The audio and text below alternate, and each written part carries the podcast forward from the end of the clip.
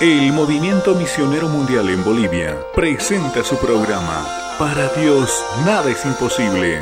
La esperanza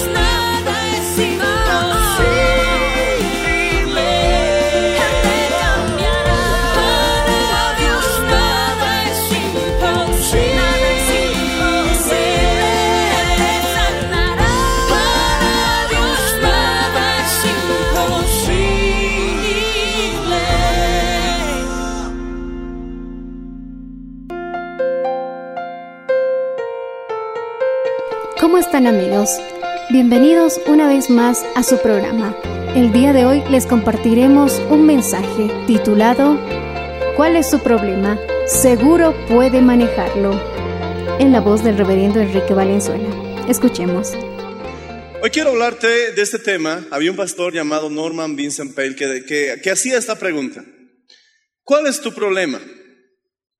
Y luego él mismo daba una aseveración. Seguro que puede manejarlo.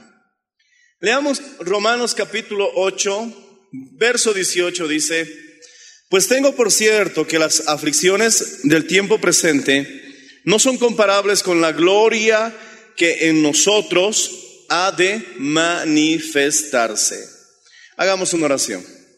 Padre Celestial, en el nombre de Jesús nos acercamos delante de tu santa y de tu hermosa presencia para rogarte y suplicarte, Señor, que tú nos dirijas en la exposición de tu palabra y que cada uno de tus hijos pueda recibir, Señor, el mensaje.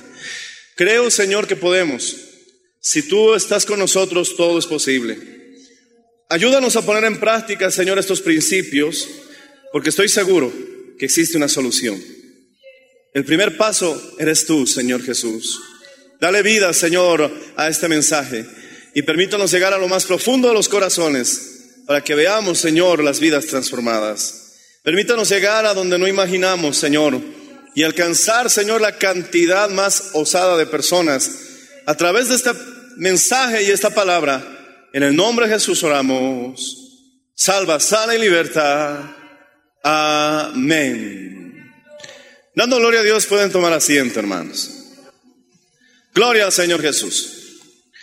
La palabra del Señor dice, pues tengo por cierto que las aflicciones del tiempo presente no son comparadas con la gloria venidera que en nosotros ha de manifestarse.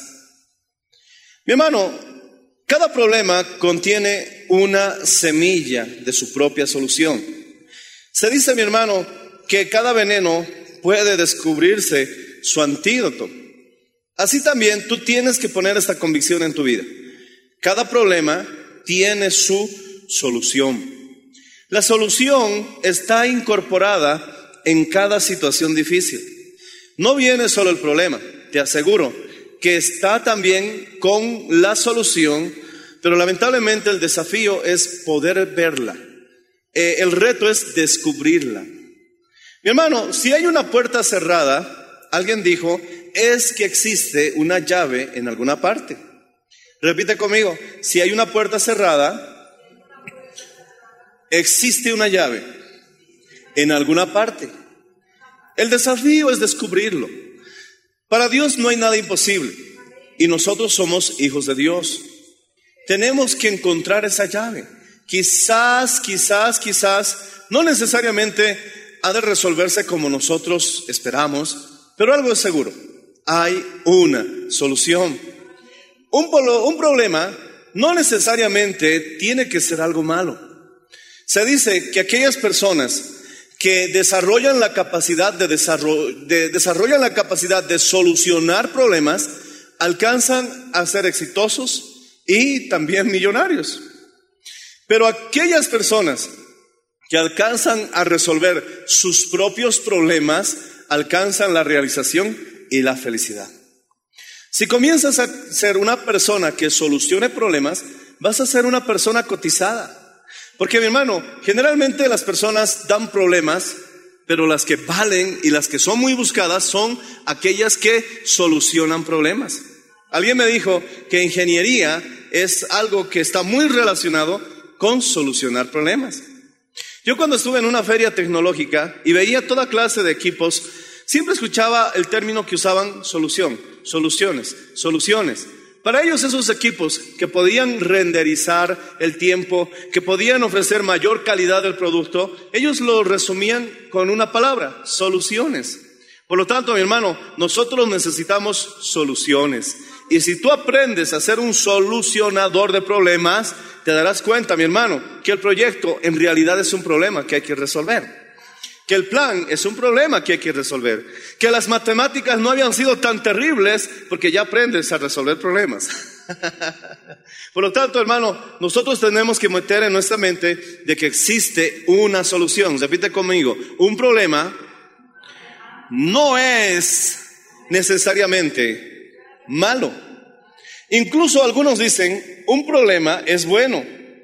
Cuando el Señor quiere darle algo de gran valor, generalmente lo envuelve con el papel del regalo de los problemas.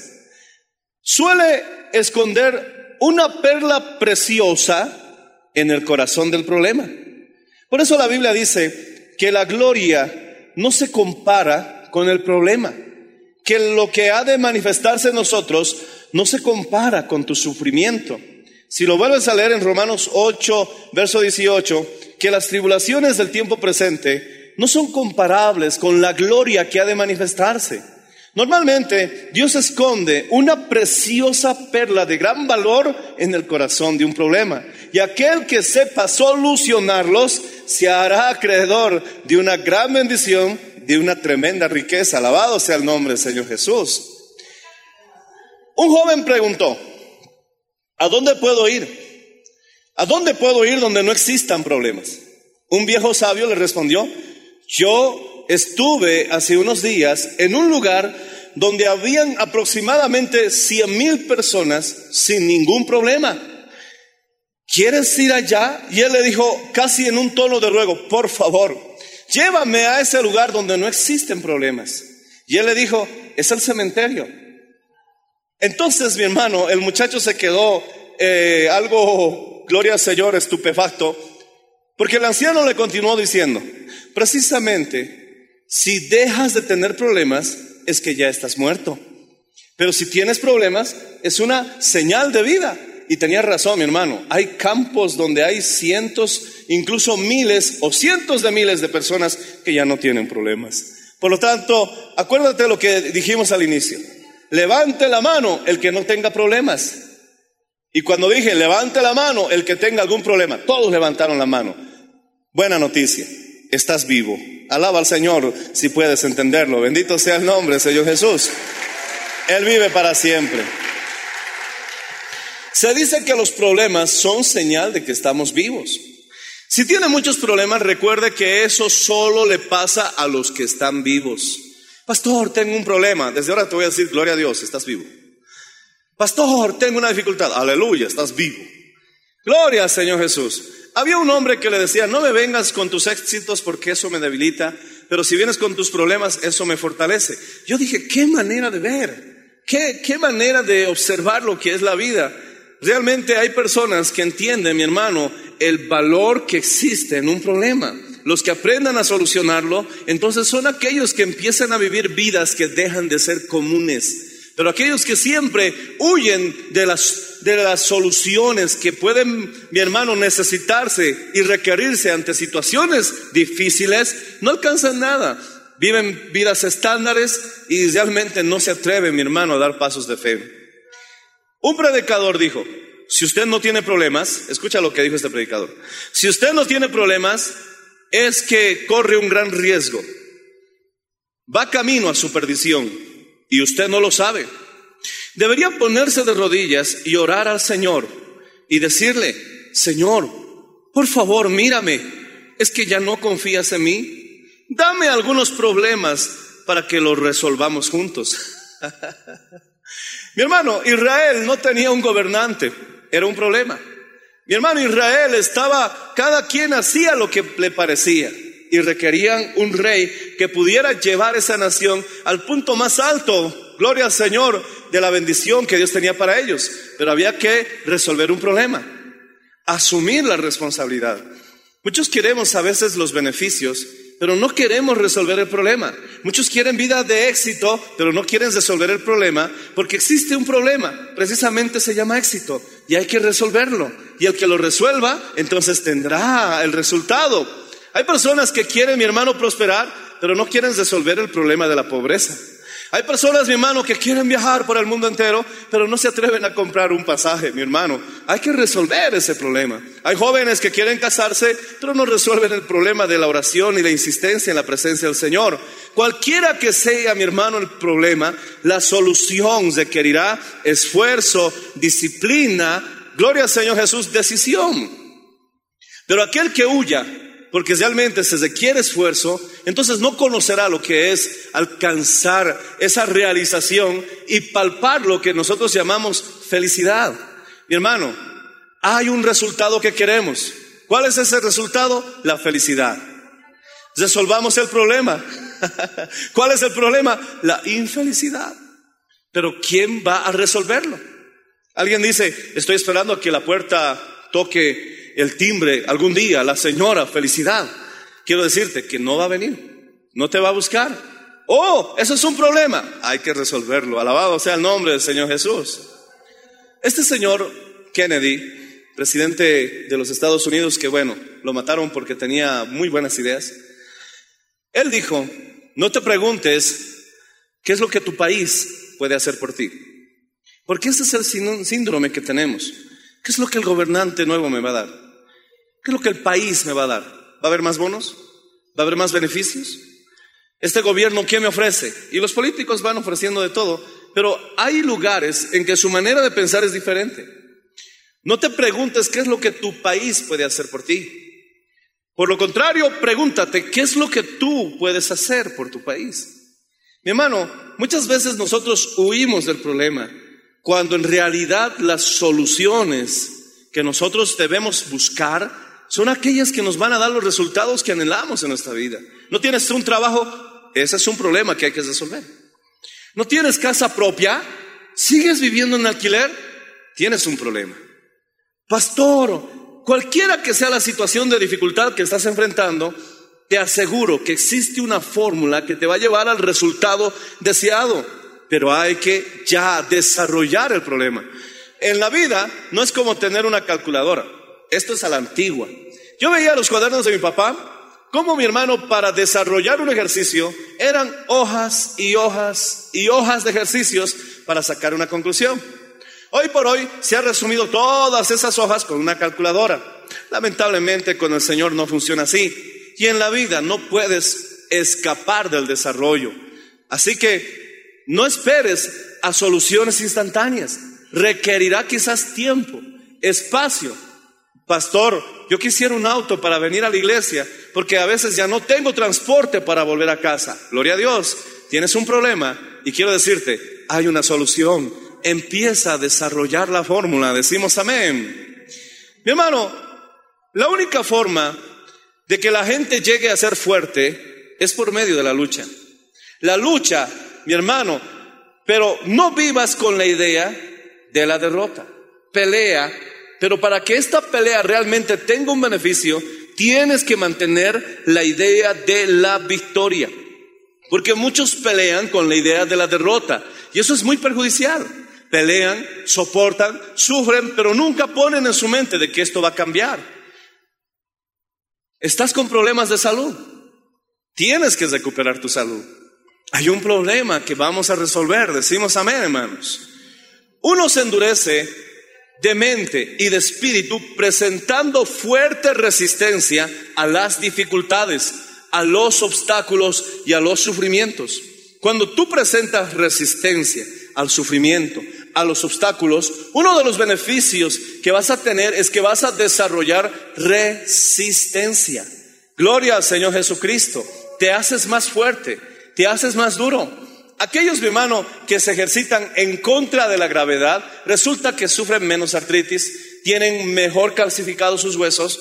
Aquellas personas que practican deportes donde tienen que cargar peso, eh, su juventud se les prolonga. Pero aquellos que huyen del esfuerzo, huyen del sudor, no quieren sentir, mi hermano, el esfuerzo de hacer un poco de ejercicio, entonces ellos tendrán que pagar las consecuencias. Hay personas, mi hermano, que quieren llevar una vida tan fácil que luego se preguntan, ¿por qué a los 40 parecen de 60? Oh, mi hermano, uno debe tener que buscar la solución, viviendo siempre hundido en la depresión, viviendo siempre hundido en el desánimo, estando siempre sumergido en sentimientos que llegan incluso a ser destructivos. Obviamente eso va a tenerse un efecto en tu cuerpo y en tu vida. Alabado sea el Señor, pero la Biblia dice que un corazón alegre constituye un buen remedio. Sé que estás con barbijo, pero permítame decirte esto, sonríe, que Jesús te ama. Alabado sea el nombre del Señor Jesucristo. Oh, gloria al Señor Jesús. Alábale si puedes, hermano.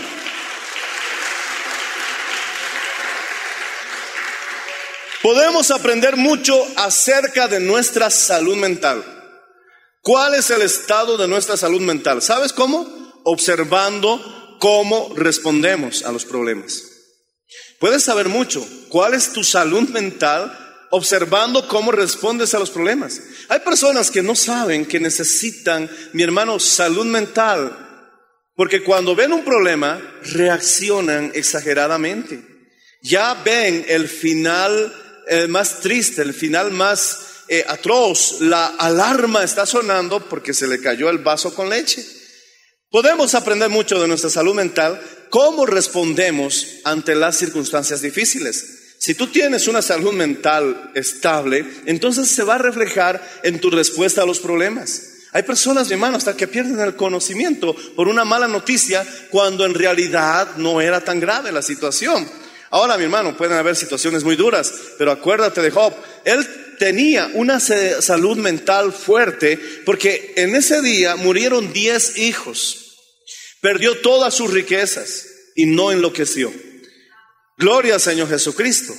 Yo, mi hermano, creo que eso es demasiado para mí y creo que algunos de ustedes ni siquiera pudieran imaginarlo, pero se nota que Job tenía una buena salud mental porque él respondió correctamente y lo primero que dijo fue bendecir al Señor. Jehová dio, Jehová quitó, bendito sea su nombre. Y empezó a dar los primeros pasos a la solución, se puso a orar. Alabado sea el nombre del Señor Jesucristo. Alábale si puedes, hermano. En esta epidemia, en esta epidemia, mi hermano, el porcentaje de contagio era, mi hermano, realmente pequeño en comparación a la cantidad de la población. No han muerto el 50% de los habitantes de esta ciudad ni tampoco de los habitantes del país. Estamos hablando de porcentajes que van entre el 10 y menos del 10%, dependiendo de las zonas, puede variar, pero no es una cantidad que nosotros, mi hermano, a veces creemos que son gigantescas para poder, mi hermano, ver la realidad.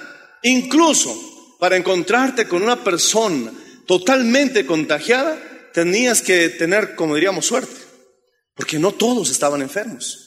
Sí, algunos se enfermaron, pero se recuperaron. Pero muchos ni siquiera estaban seguros si era esa enfermedad. Algunos tal vez lo confirmaron, pero gloria a Dios, están vivos. No pasaron a la tasa de la mortalidad.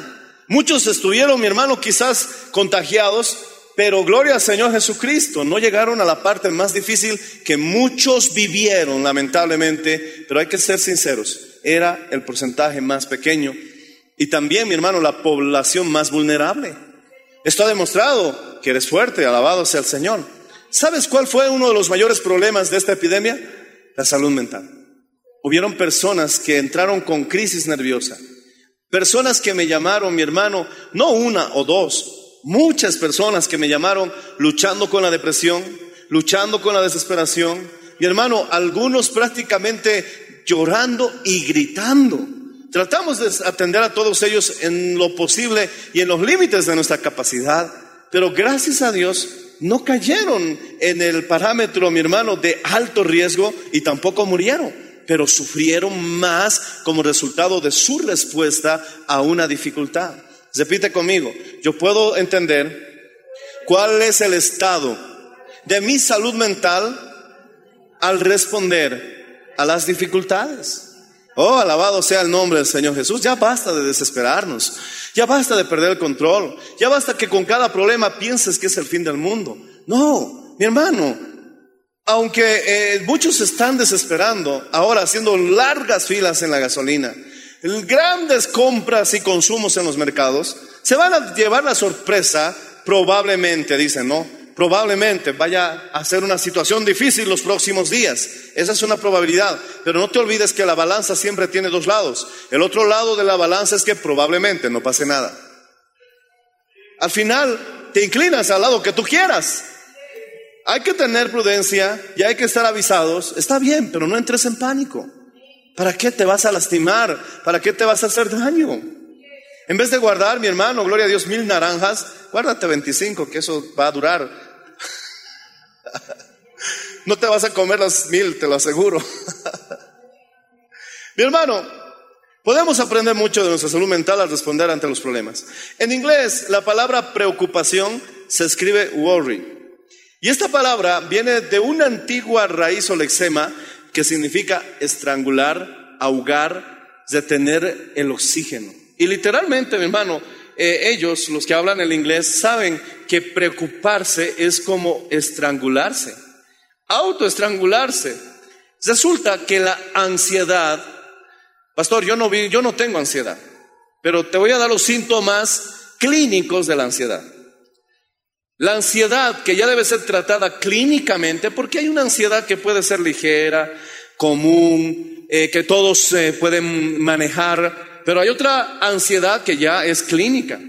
Resulta que la ansiedad, sea fuerte o sea menor, en algunos casos es grave, es el recelo obsesivo de que está a punto de ocurrir algo terrible.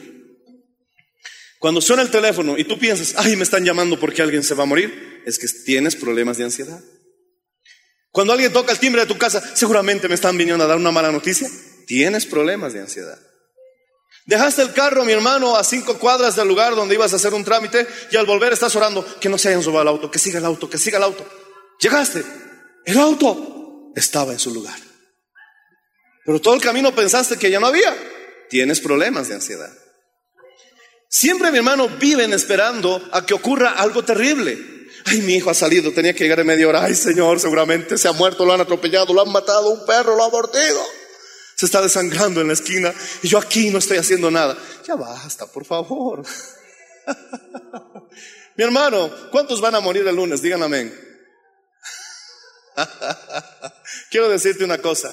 El salmista David decía, aunque la tierra tiemble y los montes se echen a la mar, no temerá mi corazón porque estará en ti confiado. El Señor está con nosotros. Vamos a estar bien en el nombre de Jesús. Ya basta de vivir con tanta ansiedad. Vamos a estar bien. Si se cerró una puerta y Dios lo permitió, es que Él tiene otra puerta abierta para tu vida. Recuerda que Dios suele esconder preciosas perlas de altísimo valor en el corazón de un problema.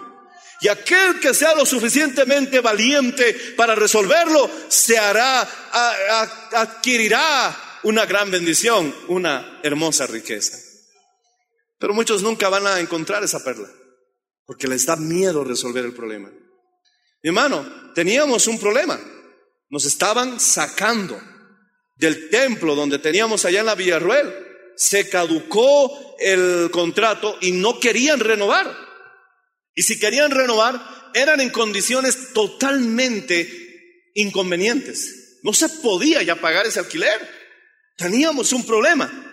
Yo no me podía tirar un rincón a llorar en mi depresión y a lamentarme y a quejarme delante de Dios, ¿por qué me has traído Oruro para hacerme esto? No, había que reconocer que había un problema, que en el corazón de ese problema había una perla de una gran bendición.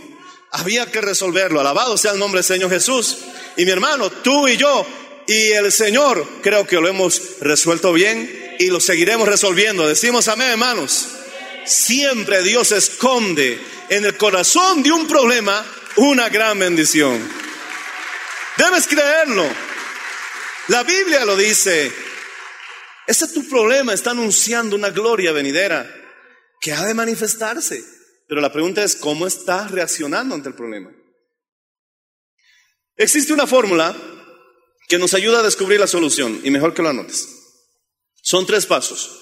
Uno, conocimiento. Dos, pensamiento. Y tres, convicción. Pudiéramos desarrollar cada uno de estos puntos, pero lo vamos a hacer brevemente. Conocimiento, es decir, saber. Pensamiento, pensar. Convicción, creer. Necesitas estos tres pasos para solucionar cualquier problema. Repite conmigo, saber, pensar, creer. Recuerda que siempre que por cada desventaja hay una ventaja.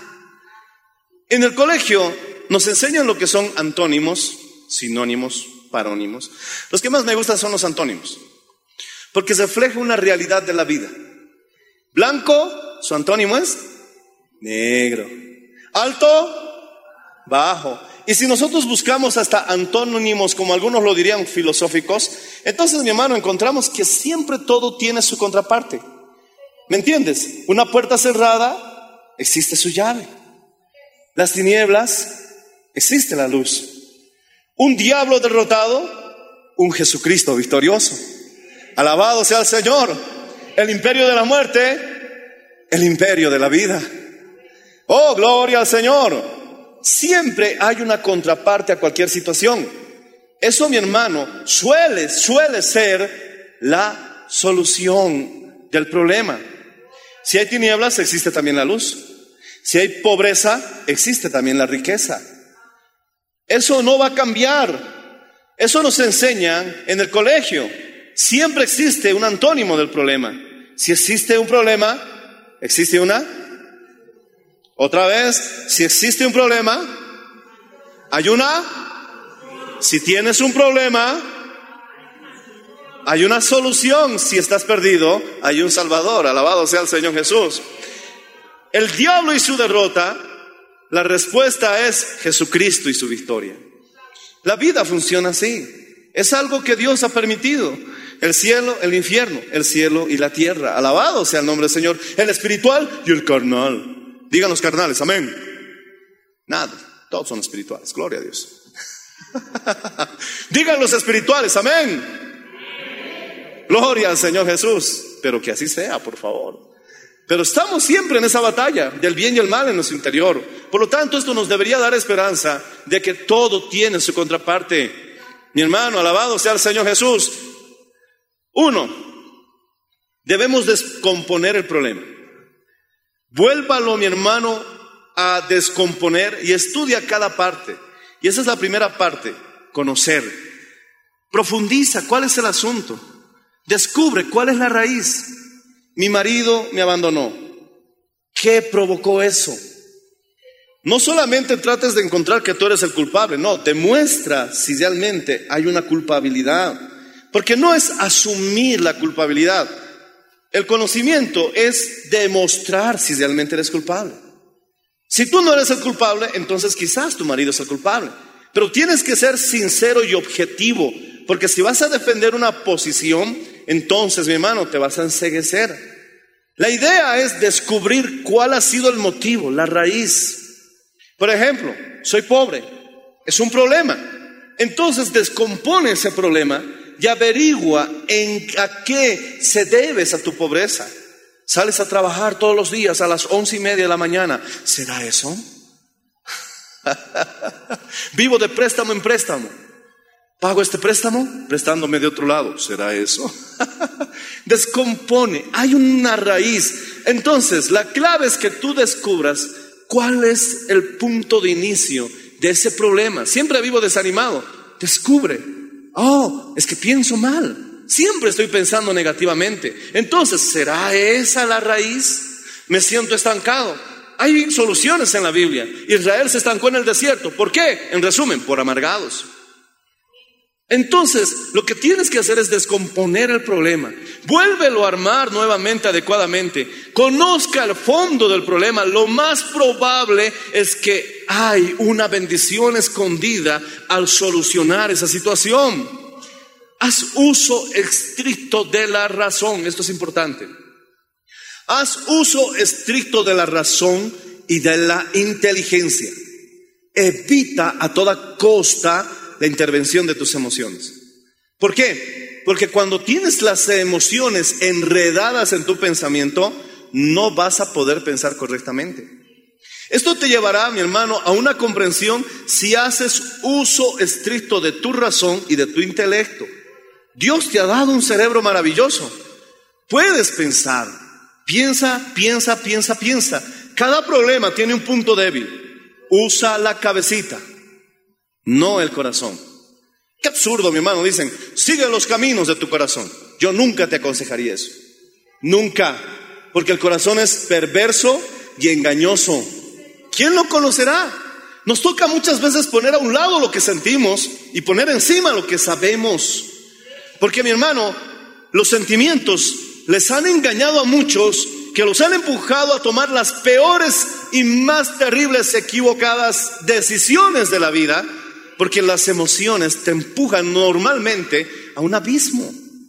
Oh, gloria al Señor Jesús. Las emociones deberían ser el dulce que disfrutas como segunda opción de haber tomado primeramente una buena decisión.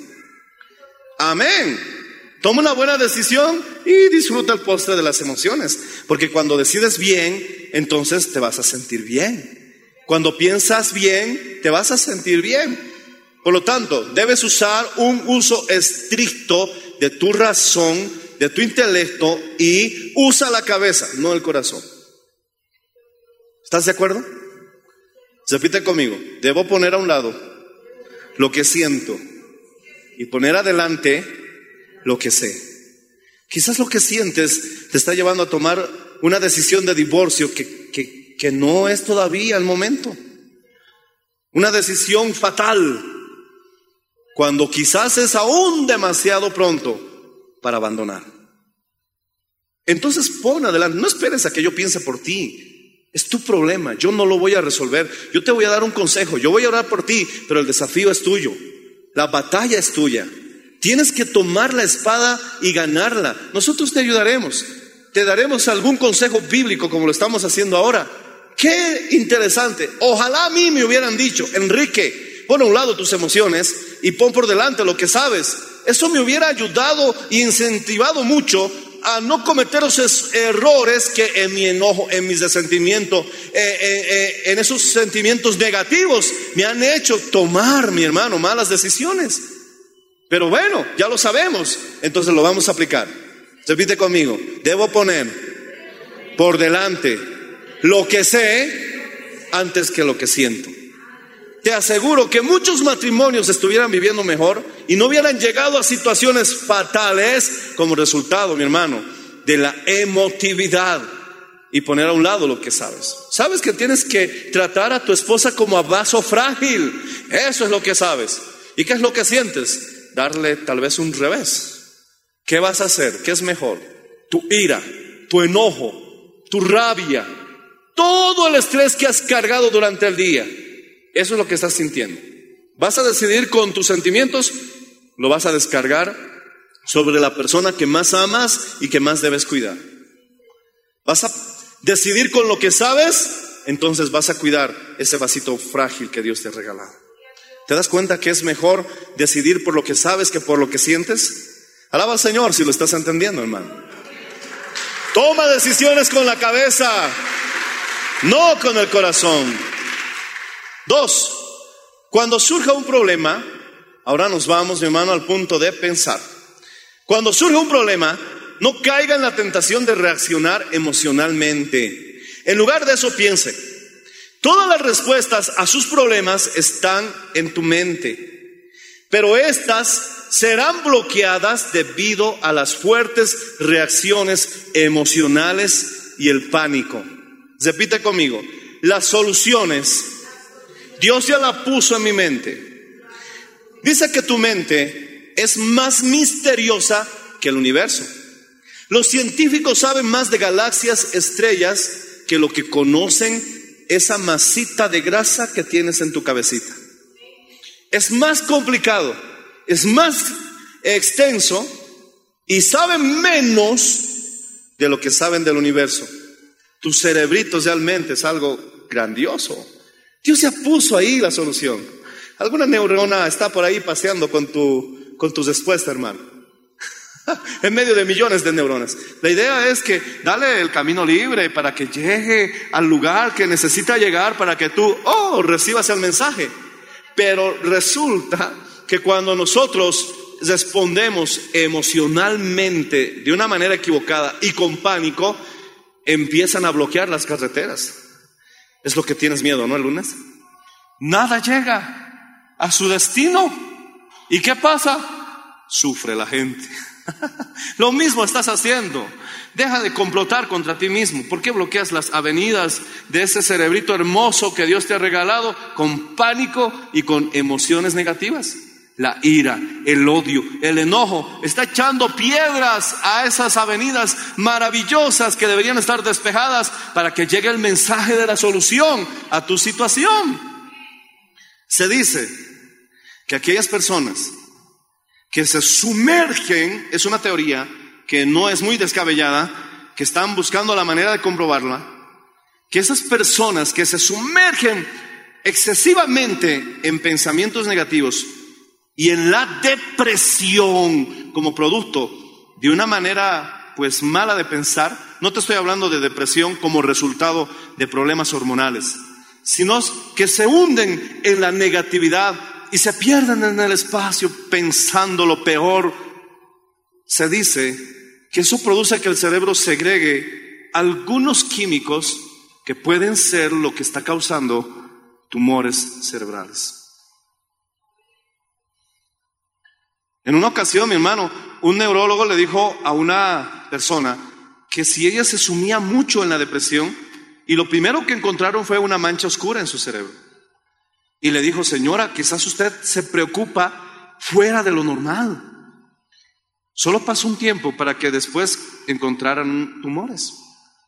Esa es una teoría que se está manejando. Así que si no quieres terminar con un tumor en la cabeza, deja de odiar tanto, deja de, estar en pánico y deja de deprimirte excesivamente. Por eso la Biblia dice, ¿está alguno de ustedes afligido? Haga oración, alabado sea el nombre del Señor Jesús. Y si estás alegre, canta alabanzas, bendito sea el nombre de Cristo, hermano. Alaba al Señor si lo puedes hacer, hermano. Pastor, ¿cómo me va a decir eso? Que la preocupación está provocando tumores. Ahora me he preocupado más. ¿Sabes qué es un caso posible, hermano?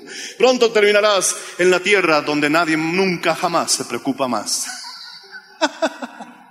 Pero si quieres vivir, acepta que hay problemas. Mi hermano, todas las respuestas están en tu mente, Dios ahí lo puso. Esto, mi hermano, el pánico y las respuestas negativas emocionalmente, te va a bloquear, te va a perturbar. Y en este estado no podrás escuchar la suave dirección del Señor debido al mucho ruido emocional. Las emociones, mi hermano, que son benignas, parece que amplificaran la voz de Dios. Pero las emociones que son negativas parece que crearan un ruido emocional que impide a que escuches esa voz suave que el Señor tiene en nuestros corazones. No me digas que nunca escuchaste al Señor que te dijo algo.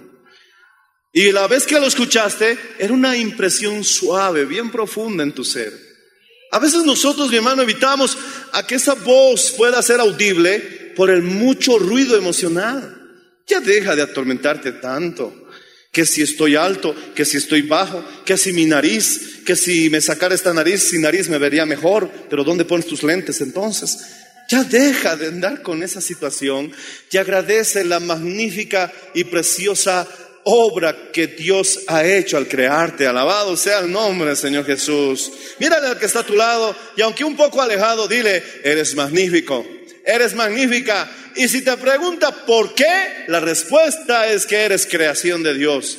Desde el inicio de la humanidad, más de seis mil años cronológicos bíblicos en toda la existencia de la humanidad sobre la tierra, desde Adán hasta nuestros tiempos, no ha existido uno que sea exactamente idéntico a ti. No existe otro igual a ti. Alabado sea el nombre del Señor Jesús. Por lo tanto, en tu, en tu percepción debes aceptarte que eres único. Por lo tanto, eres lo más hermoso. Porque no hay comparación. Después que el Señor te hizo, rompió el molde. Dale gracias a Dios por esas trencitas que tienes. Alabado sea el Señor. Por esa nariz que tanto no te gusta, es única, no existe otra nariz igual. Bendito sea el nombre del Señor. Eres de colección. Bendito sea el nombre de Jesús. Por eso el diablo te está buscando. Quiere ponerte en su colección. Porque sabe que eres único. Las piezas únicas tienen tanto valor en el mundo que hay personas que pagan millones y millones. Hay estampillas que como quedaron únicas en su especie, en el inicio de su existencia, valían 20 centavos. Pero como no existe más como ella, algunos pagan hasta sumas exorbitantes por tenerlas. Ahora entiendes, mi hermano, como tú eres único, ¿por qué se pagó tan alto precio en la cruz del Calvario? Oh, mi hermano, realmente vales. No eres cualquier cosa. Jesús pagó el precio en la cruz y nadie más podía hacerlo.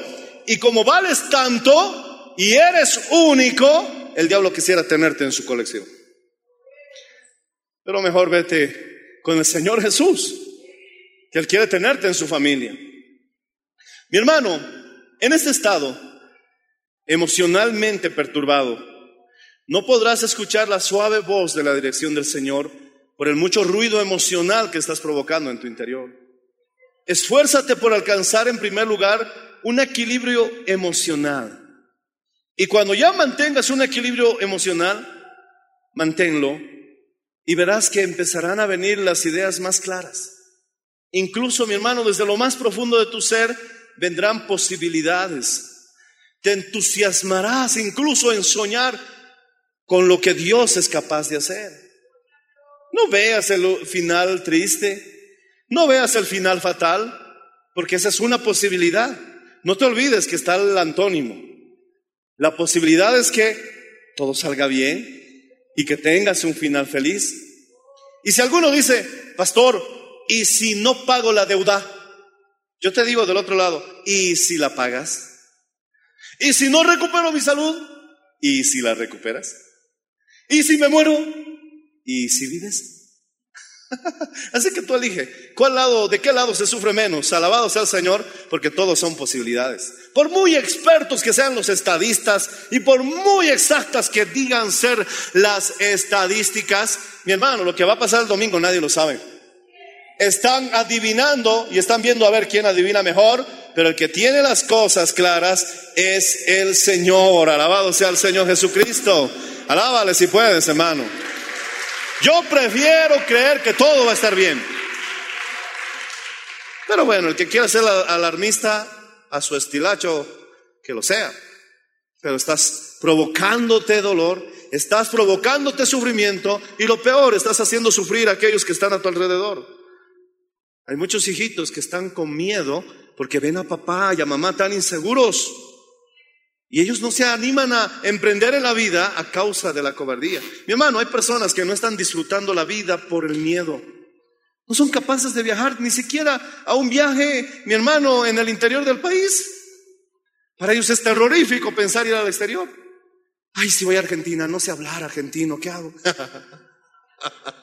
ya deja de temer. Porque realmente el día que empieces a superar tus temores, vas a empezar a vivir una vida, mi hermano, que solamente está reservada para aquellos, no que jamás hayan experimentado el temor, sino para aquellos que son capaces de afrontar y enfrentar sus temores. Alabado sea el nombre, Señor. Creo que no era tan difícil, dirás. No había sido tan duro, dirás, cuando hayas pasado ese umbral. Mi hermano, recuerde que cuando usted ora, ya son dos mentes pensantes. Ya son dos mentes involucradas en su problema. La suya y la del Señor Jesucristo. Qué buena noticia. Quiero que repitas conmigo. Estamos viendo cómo solucionar el problema. Cuando oro y pienso. Cuando pienso y oro, ya son dos mentes involucradas en mi problema. Una mortal y una divina. Mi hermano, cuando comienzas a orar, has involucrado la mayor de las mentes, la más poderosa, la más divina, la más hermosa, se ha involucrado contigo en el problema. Ya no estás solo, ya has involucrado al Dios poderoso en buscar la solución. Debes pensar con fe, tienes que pensar positivamente. Mi hermano, no olvides que reaccionar emocionalmente produce desventajas. Piensa y ora. Ora y piensa. En esa actitud estás, mi hermano, con Dios y tú y Dios ya son mayoría. ¿Qué más quieres? Alabado sea el nombre del Señor Jesucristo. Si lo entiendes, alábala, hermano. Tú y Dios. Piensa y ora. Ora y sigue pensando. No lo hagas con el corazón. Hazlo con la cabeza. Ya está Dios involucrado como respuesta a tu oración en tu problema. Y si Dios está contigo, ya son mayoría.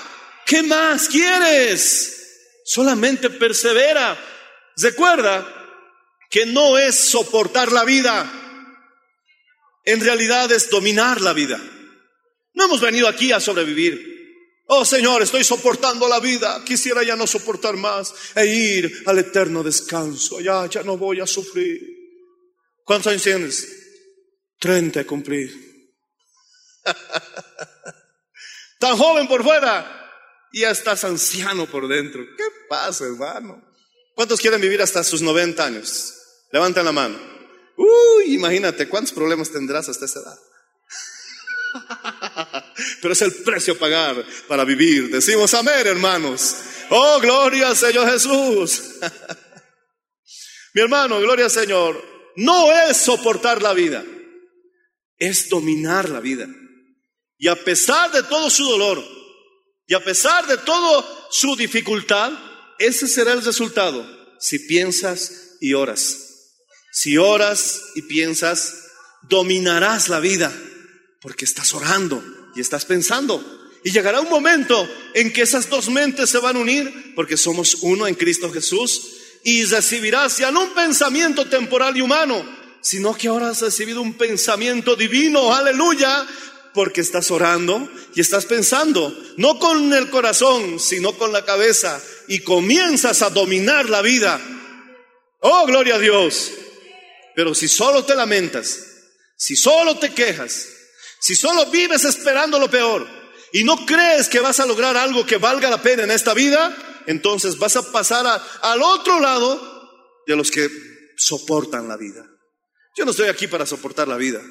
Y tú tampoco. Vamos a dominarla y con Cristo Jesús vamos a disfrutarla. Si lo crees, recíbelo, hermano. Oh, si lo crees, recíbelo.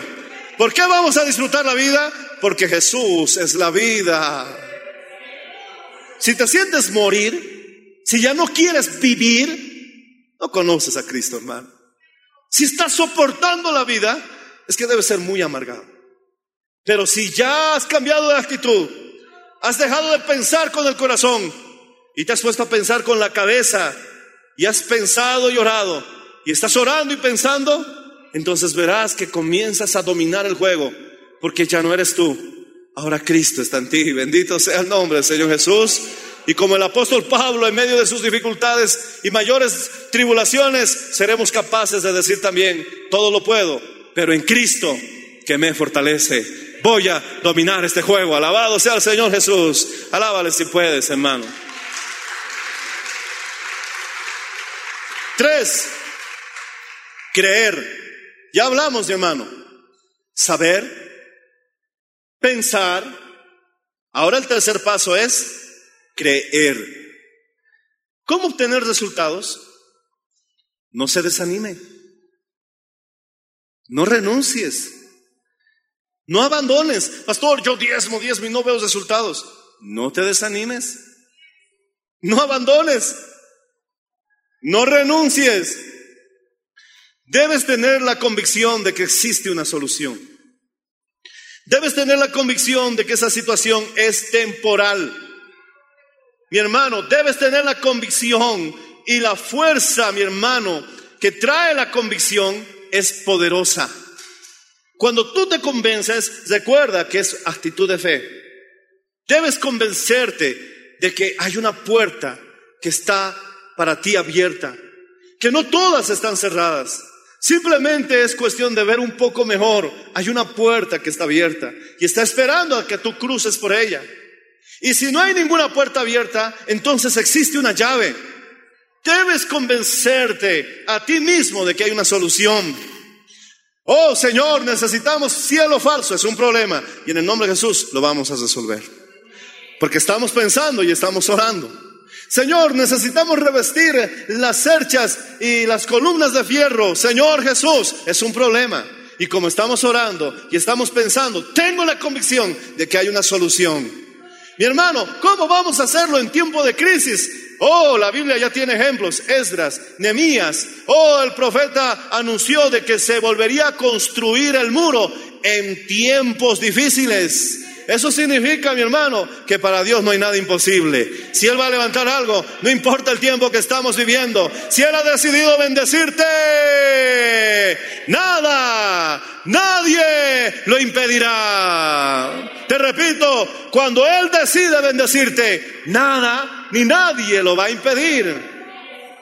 Construir los muros, mi hermano, era un trabajo de años, pero ellos lo hicieron en 52 días y en tiempos dificultosos.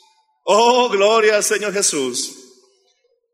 Siempre hay una perla en medio del corazón de tu problema. ¿Cuántos tesoros has perdido? Pero no te preocupes, vendrá más. Pero ahora velo con esa óptica. Cuando venga la deuda, cuando venga mi hermano la situación difícil, recuerda este mensaje. Pide el video en secretaría. Hermana, quiero ese mensaje, quiero volverlo a escuchar para no olvidarme que cuando las cosas se pongan difíciles, es que el Señor me ha escondido una perla en el corazón de esa situación. Ahora voy a buscarla. Ahora voy a desmenuzarla. Voy a hallar la respuesta. No voy a pensar con mis emociones, voy a pensar con la cabeza y voy a orar y pensar. Voy a pensar y orar y en un momento mis pensamientos terrenales pasarán y sé que subirá un pensamiento divino porque estoy unido con Cristo. ¿Alguien puede decir que está unido con Cristo? ¿No somos uno con Cristo? ¿No vive Cristo en ti? Sigue orando, sigue pensando y de pronto, mi hermano, llegará el momento en que subirá un pensamiento divino y ya está. Tienes la solución. Oh, cuando el Señor haga volver la cautividad de Sión, seremos como los que sueñan, como los que cantan, alabado sea el nombre del Señor, porque es cierto, irán dando, quizás llorando, aquel que lleva la buena semilla, pero no es eterno, es temporal porque retornará recogiendo con cánticos, con gozo, con alegría sus gavillas. Alabado sea el nombre del Señor Jesús. Gracias por su sintonía. Si desea una copia, comuníquese con los números de esta emisora o escríbenos a contacto mmmbolivia.com. Nos volveremos a encontrar en nuestra próxima edición de Para Dios nada es imposible. Dios les bendiga.